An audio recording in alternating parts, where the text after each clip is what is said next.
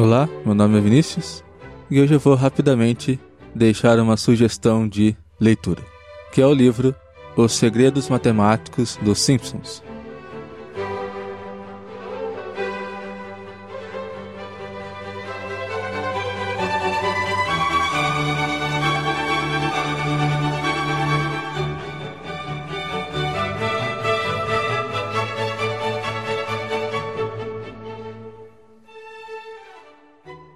Bom, a gente pode dizer que Os Simpsons nasce no ano de 1985, quando o diretor e produtor James Brooks convida o cartunista Matt Groening a criar uma série de televisão.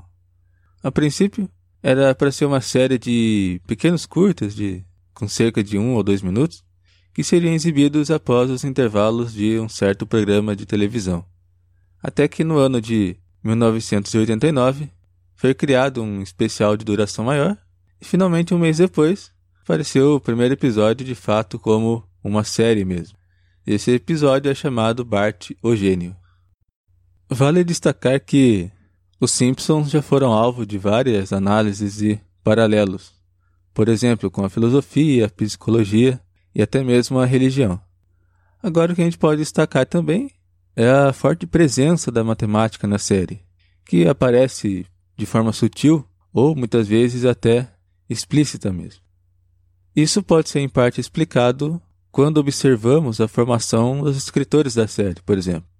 Então a gente tem o Stuart Burns, o Aldin e o Kim Keller, que são matemáticos. Enquanto que o Jeff Westbrook e o David Cohen, né, inclusive o David Cohen irá participar da criação de uma outra série chamada Futurama, eles são físicos.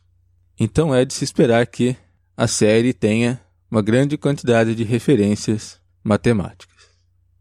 Um exemplo dessas referências, que ficou bastante conhecido, é uma certa equação que aparece em um episódio da série que aparentemente contraria o chamado último teorema de Fermat. Então, só relembrando, o que, que diz o último teorema de Fermat? Diz que a equação x elevado a n mais y elevado a n é igual a z elevado a n, não possui soluções inteiras se o expoente n for um número maior do que 2.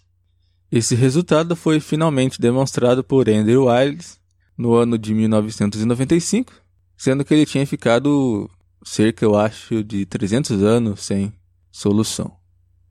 Então, no segundo episódio da décima temporada, o Homer fica deprimido por não ter criado nada de, de significativo em sua vida, né? Então ele decide fazer uma invenção, influenciado ali principalmente pelo Thomas Edison.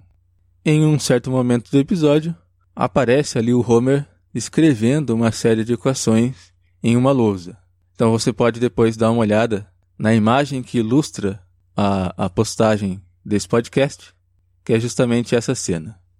Então, uma fórmula que aparece na lousa é 3.987 elevado a 12 mais 4.365 elevado a 12 igual 4.472 elevado a 12. Essa fórmula aparece bem rapidamente na cena.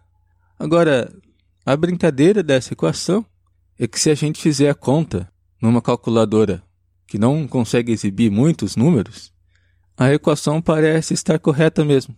Eu fiz essa conta no Google, por exemplo, e o resultado de fato bate.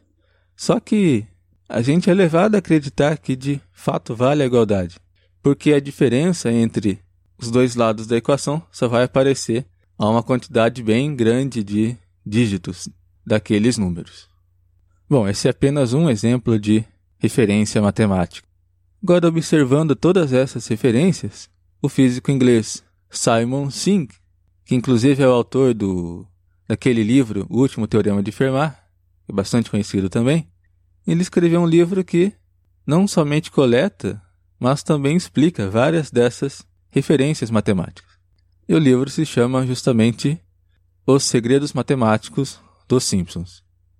O livro possui 17 capítulos e cada capítulo fala de um episódio e conta as referências matemáticas que aparecem nesse determinado episódio.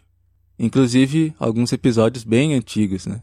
Então eu acho que quem é fã dos Simpsons e gosta um pouco de matemática vai se divertir lendo esse livro e depois assistindo, né, ou revendo aqueles episódios e encontrando todas essas citações e referências matemáticas ali colocadas. O último capítulo do livro é dedicado a uma outra série que é o Futurama. Então, com relação ao Futurama, uma referência que eu posso citar aqui bastante legal são as aparições do número 1729. Então ele vai aparecer como número de naves espaciais e até o próprio número de unidade do Bender, né, que é o, o robô principal, um dos personagens principais da série. E esse número, 1729, tem uma propriedade peculiar né, e uma história bem curiosa envolvendo dois conhecidos matemáticos da área de teoria de números. Bom, é possível que você já conheça essa história, mas se você não conhece, eu vou deixar então a minha indicação de leitura, que é o livro Os Segredos Matemáticos dos Simpsons, autor Simon Sim, da editora Record. Lá no site eu vou deixar um link para o livro em inglês, se você quiser dar uma olhada, e também para três vídeos do próprio Simon Sim, nos quais ele comenta e explica um pouco algumas dessas curiosidades matemáticas que aparecem tanto no Simpsons quanto no Futurama. O endereço do site é númeroimaginário.com.br. Então é isso. Muito obrigado por você ouvir o podcast.